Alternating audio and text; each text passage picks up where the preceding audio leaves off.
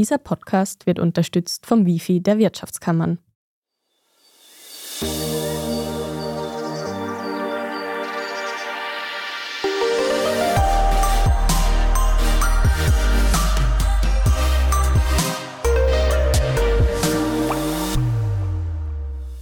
Willkommen zu Besser Leben, der Standard-Podcast zum Glücklichwerden. Ich bin Martin Schauhuber. Ich bin Selina Thaler. Und du möchtest heute ein Spiel spielen, liebe Selina. Ja, mal schauen, wer von uns gewinnt oder ob es überhaupt ein Spiel ist, wo man gewinnen kann. Aber es soll auf jeden Fall ums Spielen gehen. Rund um Weihnachten wird ja auch oft gespielt. Mehr oder weniger lustvoll. Gibt es da Familienstreitigkeiten oder nicht danach? Wenn es um Brettspiele geht vor allem, aber auch natürlich Videospiele. Es werden auch viele Videospiele verschenkt oder Gameboy-Spiele, gibt es das überhaupt noch? War zumindest auf meiner Wunschliste sehr viele Jahre immer. Ich glaube, Gameboy ist mittlerweile schon sehr, sehr, sehr, sehr retro. Ja, Switch ist da irgendwie so genau. die neue Konsole. Ich spiele Switch. Ja, aber Martin, spielst du? Also jetzt, wo du gesagt hast, PlayStation zählt auch ja schon hin und wieder. Also ganz selten auch Gesellschaftsspiele, aber das ist schon was, wo ich mir immer wieder denke, wenn ich dann mal spiele, boah, das ist eigentlich total cool, ich soll es viel öfters machen, aber man organisiert es dann halt irgendwie nicht. Voll. Und ja, halt einmal Karten spielen. Das ist halt schneller mal gemacht. Aber so richtig Brettspiele muss ja nicht immer Risiko sein. Man kann ja auch sich nicht den ganzen Abend jetzt verplanen wollen mit einer Runde Spiel, aber finde ich schon cool, du? Ja, mir geht es ähnlich tatsächlich. Also ich denke mir auch immer gerade so bei Activity oder sowas, es ist so lustig, einfach diese Pantomime-Geschichten oder so Charade ist ja eh das Urprinzip ja. davon oder so Personenraten ist auch immer witzig. Wir machen das tatsächlich oft so an Weihnachten, aber sonst auch viel zu wenig. Und Videospiele, ich habe zwar eine Switch, aber ich hatte, wie gesagt, als Kind nur einen Gameboy und da gab es halt früher nur das Steuerkreuz und irgendwann bin ich nicht aufgesprungen auf den Joystick-Wandel und bin einfach immer noch heute überfordert mit diesem Joystick. Das heißt, ich bin eher so eine ja, Mario Kart in oder Mario Party in Gesellschaft irgendwie ja. spielen, aber alleine würde ich mich jetzt selten hinsetzen und irgendeinen Shooter oder so spielen. Spielen ist ja eine der Sachen, worauf sich dann doch die meisten Menschen darauf einigen können, dass das eigentlich sehr cool ist, mhm. auch wenn es viele eben nicht machen. Aber wieso spielen Menschen eigentlich? Weil die meisten Sachen, die wir machen, haben ja einen Zweck, der uns mhm. irgendwie weiterbringt. Ja, voll die wichtige Frage. Also ganz grundsätzlich nicht nur wir Menschen spielen, es gibt auch Tiere, die spielen, also zum Beispiel Hunde oder Katzen oder Krähen. Das heißt, das ist so ein bisschen den Lebewesen auch, das liegt ihnen so ein bisschen zugrunde. Aber wir Menschen dürften auch schon immer gespielt haben, weil es auch evolutionär wichtig war, um eben offen zu bleiben für Neues und sich so auch den neuen Umständen anpassen zu können. Es ist auch so ein bisschen eine Haltung, das Spielen, eine Offenheit für diese Spielwelt. Und vielleicht haben sich diese Spielformen so ein bisschen im Laufe der Jahre jetzt verändert, aber man sieht immer noch quasi Hinweise auch in Höhlenmalereien auf Spiele. Also da gibt es wirklich auch Belege dafür. Und es dürfte auch wie eine Art angeborenes Bedürfnis sein. Also wir können das quasi nicht unterdrücken, dass wir diesen Spieltrieb haben. Wir kennen das ja von Kindern. Damit verbinden wir Spielen vor allem. Und Spielen ist da eine Form, um die Welt zu erkunden. Also wir lernen als Baby irgendwie spielerisch, ah, dieser Arm, der gehört zu meinem Körper. Oder der Welpe beißt sich auch in den Schwanz und erkennt erst ab einem gewissen Punkt, dass das sein eigener Schwanz ist und kein Spielkamerade. Aber man kann trotzdem damit spielen. So. Das heißt, wir lernen dadurch irgendwie uns selber kennen, aber auch soziale Kompetenzen durchs Spielen, weil es einfach gewisse Regeln gibt beim Fangenspiel oder so. Aber auch in Stresssituationen umzugehen. Man kann Probleme lösen spielerisch. Das wird in Startups mittlerweile sehr gerne gemacht. Und eben wir lernen oder wir entdecken beim Spielen unsere eigenen Eigenschaften, Potenziale. Was liegt uns, was liegt uns nicht? Sind wir besser im Fangen oder im Weglaufen? Sind wir besser im Verlieren oder ganz schlecht im Verlieren? Voll, das kommt dann auch noch. Und über diese Erfahrungen werden wir so im Laufe unseres Lebens auch ein bisschen zu der Person. Das sagen zumindest die VertreterInnen der sogenannten Ludologie, also die Spielforschung. Auch die Psychologie beschäftigt sich viel damit, eben wenn es so um die menschliche Entwicklung geht. Ja, was eben auch noch so etwas ist, wir lernen in Spielsituationen auch so ein bisschen die Zwänge der äußeren Welt wahrzunehmen und können sie aber auch gleichzeitig überschreiten. Also wir sind in einer Fantasiewelt und da sagen wir jetzt, hm, ich kann jetzt fliegen. Ich bin jetzt ein Vogel. Also so, du kannst es einfach machen und es ist halt dann so. Bei welchem Spiel? Ich meine jetzt genau. nur so ein kindliches Spiel. Ach so, so, ja, okay. Sowas, ja, ja. ja. Also so tun, als ob man irgendwer wäre. Das heißt, man kann eben auch spielerisch erproben, was geht alles und was nicht. Und wir nehmen uns so auch als denkendes Wesen wahr. Also Spielen geht ein bisschen weiter als, ja, ich mach halt Sachen, die lustig sind. Weil das wäre so instinktiv, mhm. das habe ich ein bisschen, wie ich das gefragt habe, habe ich mir im nächsten Moment gedacht, naja, Moment, eigentlich, ja, weil es halt Spaß macht. Da steht doch sehr viel mehr dahinter. Oder vielleicht macht es uns deswegen Spaß, weil das halt gut für uns war, wenn es uns Spaß macht. Und dann machen wir es öfters. Genau. Also das ist vielleicht auch wieder so ein Henne-Ei-Ding, aber wir kommen dann schon auch noch drauf, was so ein Spiel eigentlich ausmacht. Und dann erkennt man schon, dass es eben auch keinen Zweck haben sollte. Das hat zum Beispiel eben einer, der sich sehr viel mit Spielen auseinandergesetzt hat, das war der Niederländer Johann Heusinger. Und der hat eben so ein Erklärungsmodell entwickelt, dass wir unsere kulturellen Fähigkeiten übers Spielen lernen. Das ist dieser sogenannte Homo Ludens. Das haben vielleicht schon manche gehört. Und das ist so ein bisschen der Gegenspieler vom Homo economicus, den ja einige wahrscheinlich kennen. Also der eine, der so ein bisschen dieses spielerische, entdeckende hat und der andere so der ganz krass kapitalistische Mensch. Und wir sind quasi auch zu dieser Kultur, zu diesen Menschen geworden, sagt Heusinger, weil wir eben in unserer Welt mit immer komplexeren Spielen zu tun haben und deshalb uns auch da anpassen mussten und weiterentwickelt haben.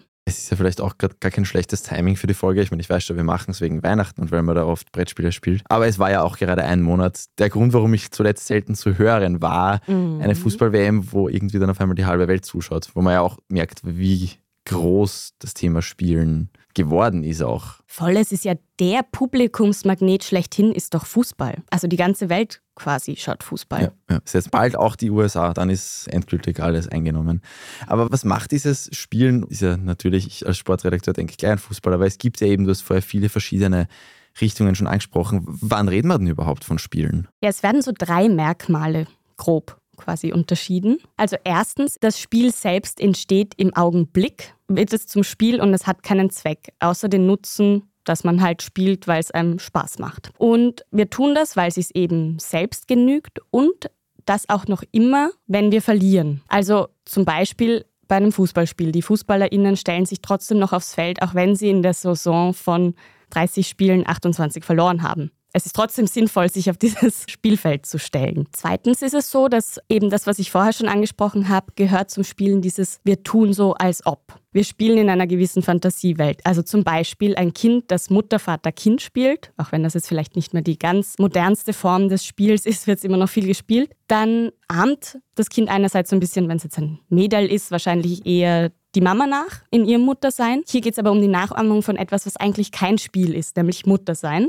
Und du kannst aber auch so ein bisschen wie eine Vorahnung haben, wie bin ich eigentlich selber, wenn ich eine Mutter bin. Also du lernst dich selber so ein bisschen besser kennen, also eine gewisse Darstellung, eine Rolle von sich selbst und diese Potenziale, die darin stecken.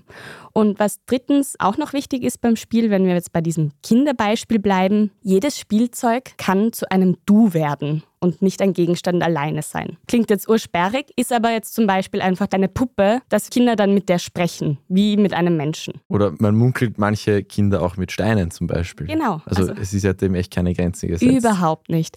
Und in dem Spiel ist es dieses Miteinander, aber außerhalb vom Spiel ist es dann wieder ein Stein. Mhm, zum ja, Beispiel. Ja. Es geht also so um ein Miteinander, um eine Begegnung. Auch beim Fußballspiel geht das nicht, wenn nur eine Mannschaft am Platz steht. Es muss zwei geben. Beim WM-Finale ist 80 Minuten super gegangen, würde ich behaupten, aber ja, ich weiß, was du meinst. Aber dann heißt es wieder, spielst du mal gescheit Fußball. Richtig. Ja, also wir sehen, da gibt es gewisse Nuancen.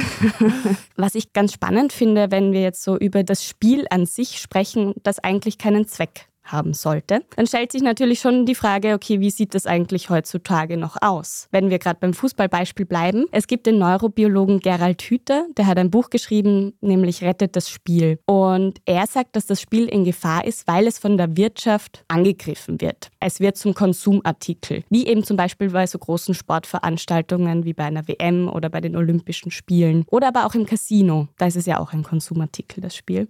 Noch dazu ein sehr, sehr unfaires. Aber er meint eben, dass das Spiel häufig von Mächtigen instrumentalisiert wird und auch wurde. Also wir kennen das schon von Brot und Spiele im alten Rom, wo das das Propagandamittel war auch und heute ja genauso bei jetzt Katar auch zu sehen war.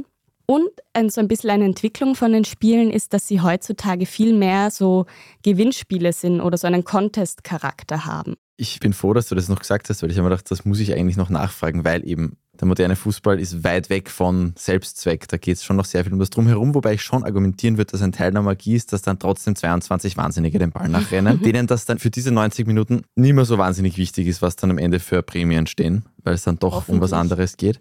Aber da geht es jetzt auch mehr ums Gewinnen als ums Spiel dann wahrscheinlich. Und es sind ja auch professionelle Spieler ja, eigentlich. Es ist ja ein Beruf. Also es ist ein Beruf und da ist dann schon immer auch die Frage, okay, wo hört jetzt diese Definition mhm. auf? Also ich kann das jetzt auch nach der Recherche gar nicht so trennscharf irgendwie sagen. Ich würde argumentieren, dass dieser Mechanismus des Gewinnen und Verlierens ja auch ein Teil des Spiels ist. Sowieso. Und, und eben, es will ja jeder gewinnen. Auch wenn nur der große Standard United mal wieder ein User-Team 16 zu 1 schlägt, da geht es ja auch ums Gewinnen. Aber was haben wir davon, wenn wir spielen? Ja, viele Dinge habe ich jetzt eh auch schon angesprochen. Wir lernen und erkunden die Welt über das Spielen. Wir können uns aber auch genauso aus der Welt ausklinken und den Kopf frei bekommen, in dieses Spiel hinein versinken, dieses in der Zone sein. Da entsteht auch ein Flow, da hatten wir sogar schon eine eigene Folge dazu. Und man geht auch davon aus, dass man dadurch auch die Emotionen ein bisschen regulieren kann, dass auch so eine Art Katharsis ist, wenn man irgendeinen anstrengenden Tag hatte und dann spielt, dass man sich einfach mal so verlieren kann. Was eben auch noch wichtig ist, ist, dass die Kreativität durch Spielen total angeregt ist. Also ohne Spiel heißt es, kann man keine Dinge verbessern. Also zum Beispiel, man hat einen Dieselmotor und will, dass er noch effizienter läuft. Dann braucht man jetzt nicht zwingend spielerische Herangehensweisen, um das zu verbessern. Wenn man jetzt aber sagt, ich will einen Motor, der mit Wasserstoff betrieben wird, dann muss ich mir neue Lösungen überlegen als jetzt bei einem klassischen Dieselmotor. Okay, ich bin jetzt auch keine Automechaniker, vielleicht ist das Beispiel auch komplett schief, aber ich glaube, man versteht, worauf ich hinaus will, oder? Also man kann so ein bisschen verfestigte Strukturen durchbrechen. Im Spiel. Im Spiel, genau. Und was wir auch schon mal hatten, ich glaube, da ging es eher auch um Kreativität. Ideen kommen ja einem oft dann, wenn man nicht so ganz streng nach einer Lösung sucht, auch weil kein Druck herrscht, weil das Hirn vielleicht eben schon den einen oder anderen Gedanken durchgespielt hat. Und dann kommt das eben beim Spazieren oder im Halbschlaf, bei der Dusche. Und wie ich vorher auch schon kurz angesprochen habe, viele Firmen verwenden eben auch so spielerische Elemente, um eben in Arbeitsgruppen irgendwas Neues zu erarbeiten. So das Gamification ist so das Schlagwort dazu, was sich immer wieder in ganz unterschiedlichen Sachen zeigt. Ich denke mal, du hast irgendwann die Ludologie, glaube ich, die Wissenschaft oder die Psychologie des Spielens, was übrigens auch ein super Wort für die Millionenshow eines Tages sein wird, irgendwann einmal. Aber erforschen Menschen, was passiert, wenn wir spielen? Ja, also HirnforscherInnen haben sich das schon auch angeschaut, was da in den Hirnen so passiert von spielenden Menschen. Und da haben sie entdeckt, dass der Bereich, wo die Angst sitzt, während dem Spielen kaum aktiviert ist. Also wir können schlecht Angst haben, wenn wir spielen. Ich denke an ein paar Menschen, mit denen ich Fußball gespielt habe schon und da glaube ich, die würden das aushebeln, diesen Mechanismus. da hat man manchmal schon ein bisschen Angst um sein Leben.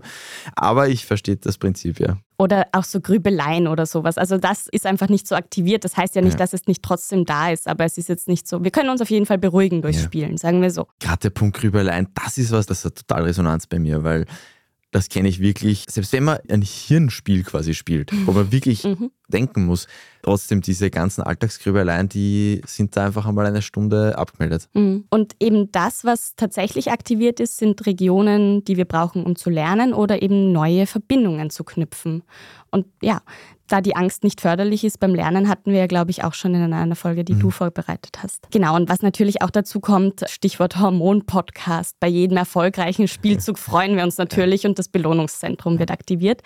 Deshalb, wir erleben Freude, es ist nicht so eine zwanghafte Drucksituation, dann lassen wir das auch meistens wieder wenn wir zu frustriert sind, dass du dich so aufregst. Ja. Also ich kenne das so, wenn ich ein Level ewig lang nicht schaffe, dann kriege ich so einen Frust, dass ich es lasse und am liebsten den Controller durch die Gegend schmeißen würde.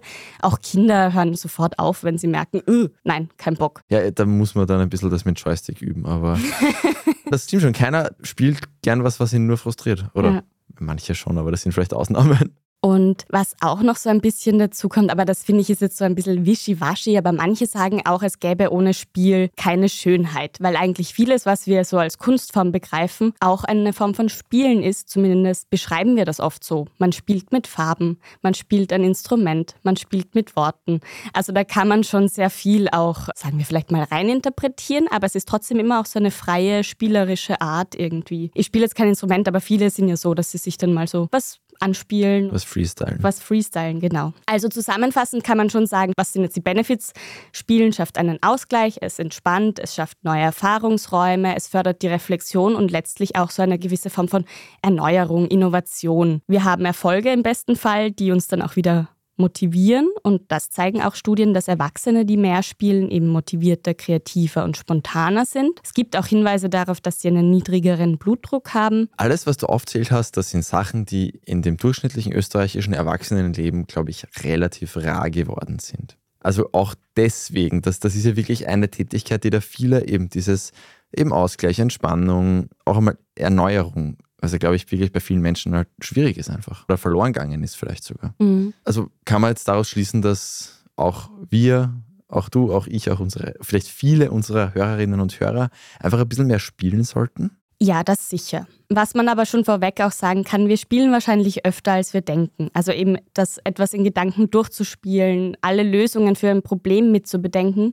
zählt auch schon als Spielen. Wir haben so eine gewisse Freiheit, die wir da auch ausüben können. Gleichzeitig unterliegen wir aber auch gewissen Spielregeln. Andere suchen auch nach genau so einer Fantasiewelt, wo sie dann der Realität auch entkommen können. Oder sie suchen sich etwas, Situationen, die sie im Alltag gar nicht erleben können und schauen dann, hey, wie fühlt sich das für mich eigentlich an?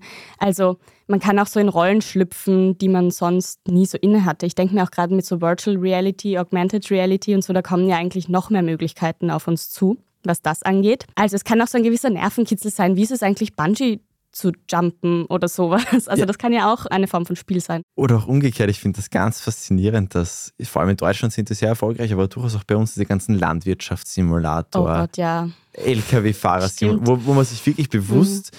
dann eine relativ langsame Tätigkeit in den meisten Fällen aussucht. Mhm. Aber da gibt es ja doch viele Menschen, denen das total viel gibt. Das ist ja genau dieses Beispiel auch eine neue Rolle, die einen dann halt auch vielleicht nicht überfordert. Man kann es ja wahrscheinlich einstellen, wie schwierig es ist, dieses Feld jetzt richtig zu bewirtschaften. Mhm. Voll. Also auch diese ganzen, ich meine, bei Sims kannst du dir auch überlegen, okay, Wie fühlt es sich eigentlich an, sadistisch zu sein, wenn die Sims irgendwie immer ertrinken im Pool? Ich weiß es nicht. Aber ich wollte gerade sagen, ich glaube, Sims bringt wirklich nur das Schlechteste, zumindest in Kindern hervor. Also wer noch nie einen Sim ohne Leiter im Pool ertrinken hat lassen, der werfe den ersten Stein.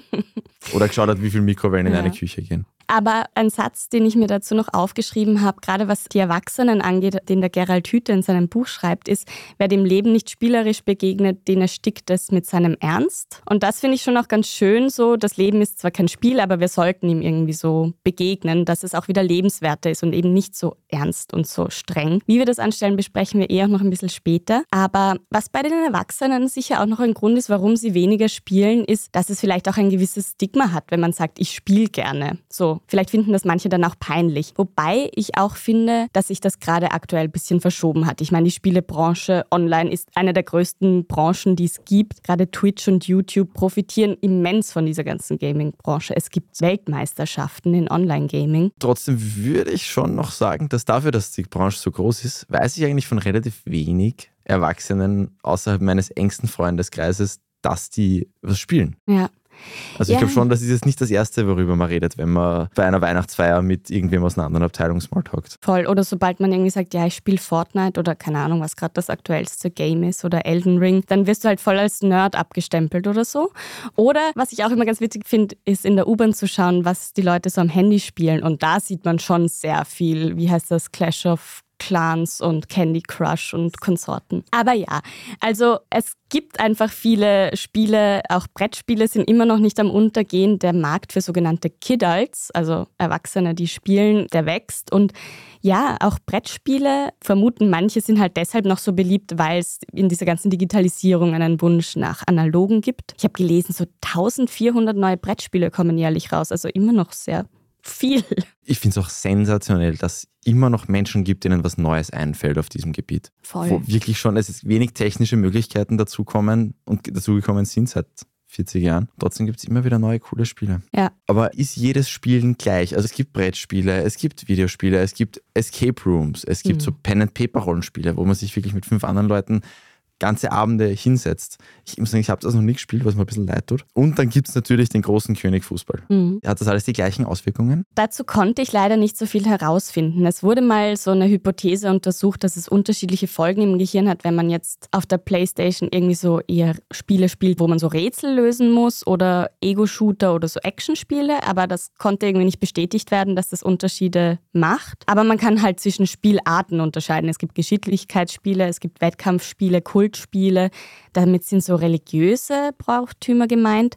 Es gibt natürlich auch Schauspiel und Rollenspiel sowie Glücksspiel und bei jeder dieser Spiele werden natürlich schon andere Eigenschaften so ein bisschen angesprochen. Gerade bei Geschicklichkeitsspielen, also das ist ja ganz, ganz aufgeregt, ja, dann hat man halt eine bessere Balance oder ist halt einfach geschickter, wenn man das trainiert. Das ist ja der rote Faden, der sich, glaube ich, durch jeden Podcast zieht. Was man macht, da wird man besser drin. Mhm. Ich finde, beim Fußball ist eh klar, es ist ein klassisches Wettkampfspiel. Hier muss es einen Gewinner oder Verlierer geben. Manchmal gibt es auch ein Unentschieden, was eher eine recht europäische Lösung ist, oder? Also in den USA ist das ja ganz verpönt. Eben in den US-Sportarten wird halt, also Football, Basketball, Eishockey, da wird halt einfach Verlängerung gespielt, bis einer gewonnen hat. In den USA gibt es auch den schönen Spruch, ein Unentschieden ist wie seine Schwester zu küssen. Wenn man im Football ist schon nach ewig langer Verlängerung gibt es dann auch einmal ein Unentschieden, wenn gar keiner in der Lage ist, mehr Punkte zu machen. Das fasst die ganze Gesellschaft vielleicht ganz gut zusammen. Da darf es halt nur Gewinner und Verlierer geben. Ist vielleicht auch die kapitalistische Logik dahinter. Aber es ist auf jeden Fall klar ein Spiel. Es gibt dieses Miteinander, Gegeneinander. Man kann sich beim Messen mit den GegnerInnen und Mitspielerinnen eben schauen, okay, wo stehe ich eigentlich? Wie sind meine Talente, meine Fertigkeiten, meine Emotionen? Gerade beim Fußball ist natürlich diese Frage mit der Effizienz und der Profitabilität natürlich schon ein Punkt.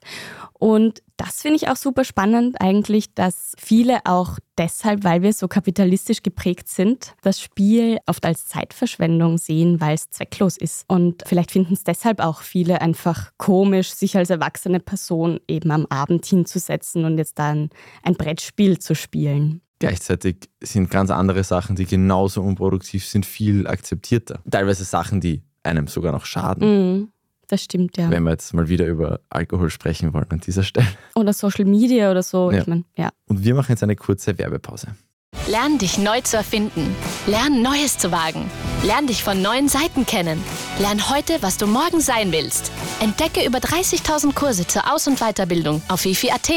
Lern, was in dir steckt. Wifi. Selina, ein Klassiker der Diskussion über Spiele ist, sind Videospiele schlecht für uns? Ja, das ist, glaube ich, eh die meistdiskutierteste Frage, wenn es um Spiele geht. Sagen wir so, es ist kompliziert, aber es ist auch nicht so schlimm wie immer behauptet. Also es gibt Studien, die Verhaltensprobleme und psychische Gesundheitsprobleme in Verbindung mit Videospielen sehen, wobei selbst da die Kausalität umstritten ist. Also wird jetzt eine Person depressiv, weil sie Videospiele spielt oder ist sie depressiv und spielt deshalb eher Videospiele? Das sind solche Sachen. Aber was man ganz klar sagen kann, ist, die Videospiele machen uns nicht aggressiver. Das wurde schon mehrfach widerlegt. Das ist ja so eine Debatte, die immer wieder bei so Amokläufen diskutiert wird. Genau, das ist immer dann, wenn sich die Leute nicht eingestehen wollen, dass die Gesellschaft mit manchen Menschen, die es schwierig haben, scheiße umgeht und die deswegen sich dann schwer tun. Genau. Dann also, braucht man es. Es ist ja. nicht das Spiel das Problem. Und eine neue Untersuchung von der Uni Oxford von 2020 hat auch gezeigt, dass Games Vorteile für uns haben, was jetzt aber nicht für jedes Spiel und natürlich nicht für alle SpielerInnen gilt, aber das Spielen dürfte unser Wohlbefinden steigern, eben weil wir auch unsere Kompetenzen erkennen, weil wir sozial verbunden sind mit anderen durch das Spiel und es auch einfach Spaß macht. Was auch noch hinzukommt, ist, gerade bei Kindern wurde untersucht, dass Spielen auch kognitive Benefits haben kann. Da hat eine Studie von 2020 2000 Kinder untersucht und diejenigen, die drei oder mehr Stunden pro Tag gespielt haben, waren bei kognitiven Aufgaben schneller und genauer als Kinder, die nicht gespielt haben. Die Untersuchung hat auch gezeigt, dass sich eben da auch Unterschiede in den Gehirnaktivitäten gezeigt haben. Eben in den Regionen, wo es um Aufmerksamkeit und das Gedächtnis ging, waren die gamenden Kinder besser. Also die hatten mehr Aktivität da. Die Forschenden vermuten, dass das daran liegt, dass man eben beim Spielen sehr viel so Impulse kontrollieren muss, auch Dinge sich merken muss, wo ist welches Knöpfchen und so weiter, dass das eben auch in anderen Situationen hilfreich sein kann. Was ist mit Spielsucht? Dazu könnte man eine eigene Folge füllen. Jetzt mal nur ganz kurz im Schnelldurchlauf. Besonders anfällig sind junge Männer, was laut Expertinnen damit zusammenhängt, dass die einfach mehr als junge Frauen zum Beispiel im Außen Halt suchen und erhoffen sich durch das Gewinnen Ansehen und Wertschätzung und so weiter. Bei denen ist auch Spielsucht weiter verbreitet und dem Neurobiologen Hütter droht die Spielsucht vor allem dort, wo Spiele für andere Zwecke eben instrumentalisiert sind. Also das heißt genau dort, wo sie kommerzialisiert werden. Also ich denke da zum Beispiel auch an Spiele, wo man zahlen muss, dass man überhaupt irgendwelche Skills entwickelt, um weiterzukommen. Bei FIFA gibt es ja diese Bundles. Wo Menschen wirklich unglaublich viel Geld investieren. Und dann kann man eh immer sagen, ja, eh, andere Leute haben Sportwagen als Hobby. Aber ein Sportwagen kostet immer Geld und FIFA war mal, da hast du mal 50 Euro zahlt und dann war quasi alles erledigt. Ja, und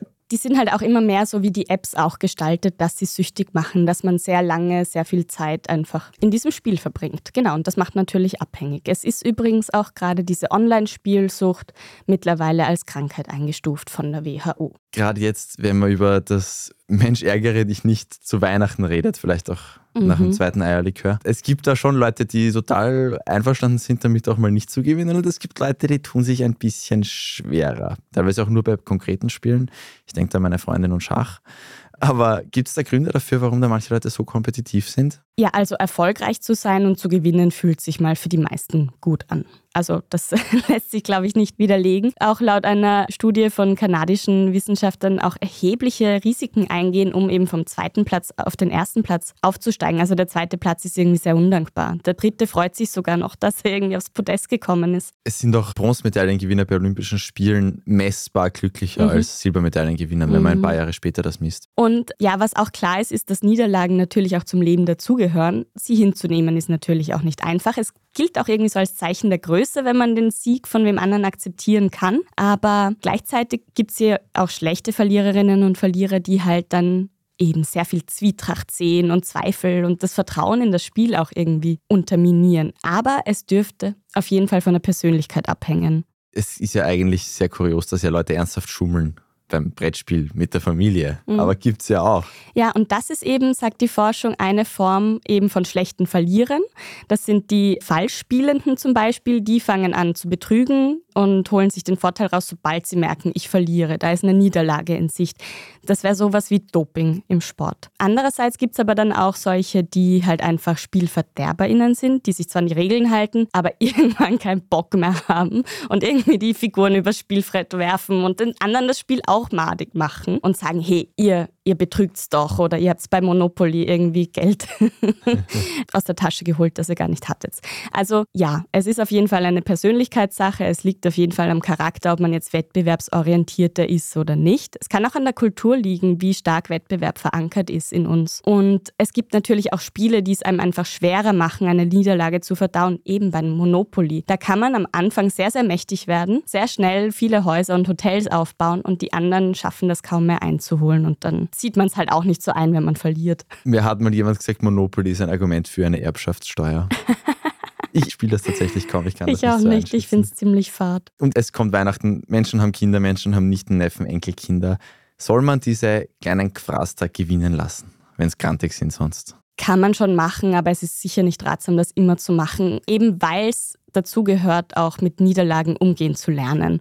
Und das ist für die Kinder einfach sehr wichtig, so im Rahmen des Zumutbaren. Also die dürfen jetzt natürlich nicht total frustriert sein, aber das ist natürlich einfach wichtig, das zu lernen. Das kann beim Mensch ärgere dich nicht Spiel genauso sein wie beim Wettstreit, wie viel Palatschinken kann ich essen. Okay, wenn wir jetzt sagen, was nehmen wir jetzt mit, wir sollten ein bisschen mehr Spielerisches in unser Leben bringen, hast du da noch handfeste Tipps, wie wir das hinkriegen? Ja, also ich habe ja vorher schon auch davon gesprochen, dass es eine gewisse Haltung ist. Und viele von uns laufen ja in unseren Hirnen wie auf so einer Datenautobahn und schauen irgendwie gar nicht mehr so, hey, was ist da eigentlich in meiner Umgebung so los? Gibt es da noch einen anderen Pfad? Und Kinder sind da ja sehr offen. Also allein wenn man jetzt so auch den Weg nimmt, den sie zum Kindergarten gehen. Wir hatten das mal bei dem Weg zur Arbeit, dass man mal einen anderen Weg geht. Das wäre natürlich eine Möglichkeit, aber Kinder sind auch so, für die ist irgendwie gefühlt alles neu die bleiben dann bei jeder Pflanze stehen und schauen sich die an, bei jeder Baustelle und was Vor allem, tut wenn man sich es eilig da hat. so. Genau. Aber einfach diese Offenheit auch gegenüber der Welt, hey, was sehe ich eigentlich so den ganzen Tag? Allein das kann schon irgendwie helfen, ein bisschen spielerischer umzugehen oder diese kleinen Freuden, einen Witz von einer Kollegin oder irgendwie eine lustige Interaktion mit einem Fremden in der U-Bahn, dass man das wieder so ein bisschen mehr wahrnimmt und das Spielerische halt einfach finden. Und ja, man kann auch so ein bisschen neue Dinge machen einfach und so einen Perspektiv Perspektivwechsel und dadurch neue spielerische Sachen erproben, sich auf das Leben einzulassen. Mir hat einmal ein Parcours-Trainer gesagt, balanciert es einfach. Wenn ihr was seht, wo es Mhm. balancieren könnt, balanciert es einfach. Das ist manchmal schon sehr cool. Das ist einfach auch so, halt spielerisch mit der Umgebung irgendwie umgehen. Gerade wenn man eh auf den Bus wartet. Momentan 25 Minuten, dann Voll. zahlt sich das aus. Oder hopsen oder im Wald singen oder so. Es gibt ja unheimlich viele Sachen, wo der innere Kritiker dann oft so laut ist und sagt, Mhm. nein, du darfst das nicht als Erwachsener, aber als Kind würden wir uns gar keine Gedanken drüber machen. Ja. Aber gut, jetzt wird es vielleicht mal leicht über die Weihnachtsfeiertage einmal Mensch, ärgere dich rausholen. So läuft es dann manchmal. Mensch, ärgere dich nicht rausholen. Mhm. Einfach mal spielen, einfach mal Karten spielen, Activity. Der Fantasie sind keine Grenzen gesetzt. Wenn wer auf Last Minute dran ist, vielleicht auch ein Spiel schenken. Voll. Das geht ja auch immer. Wir gehen jetzt in eine kurze Weihnachtspause und kommen dann im neuen Jahr wieder. Wir hoffen, dass ihr alle ganz viel spielt bis dahin und vielleicht auch ein paar Podcast-Folgen nachhört, die ihr verpasst habt. Das war ein intensives Jahr für viele. Da ist jetzt auch sicher viel Zeit. Und wenn ihr uns auch nächstes Jahr wieder hören wollt, dann einfach abonnieren auf Apple Podcasts, auf Spotify, gerne auch mit 5 Sternen bewerten, wenn ihr uns ein kleines Weihnachtsgeschenk machen wollt. Auch gute Themenvorschläge, die man per Mail an besserleben.derstandard.at schickt, sind immer sehr gern gesehen, auch zu Weihnachten. Und ja, frohe Weihnachten Frohe wünschen wir dann. Weihnachten. Und einen guten Rutsch. Kommt gut ins neue Jahr. Das war Besser Leben, der Standard-Podcast zum Glücklichwerden. Ich bin Martin Schauhuber Ich bin Selina Thaler. und diese Folge wurde produziert von Christoph Grubitz. Papa, Bis nächste Woche. Nein! bis nächstes, Bis nächstes Jahr. Jahr.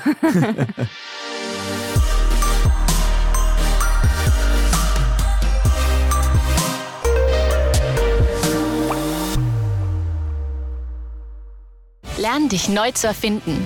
Lern Neues zu wagen. Lern dich von neuen Seiten kennen. Lern heute, was du morgen sein willst. Entdecke über 30.000 Kurse zur Aus- und Weiterbildung auf wifi.at. Lern, was in dir steckt. Wifi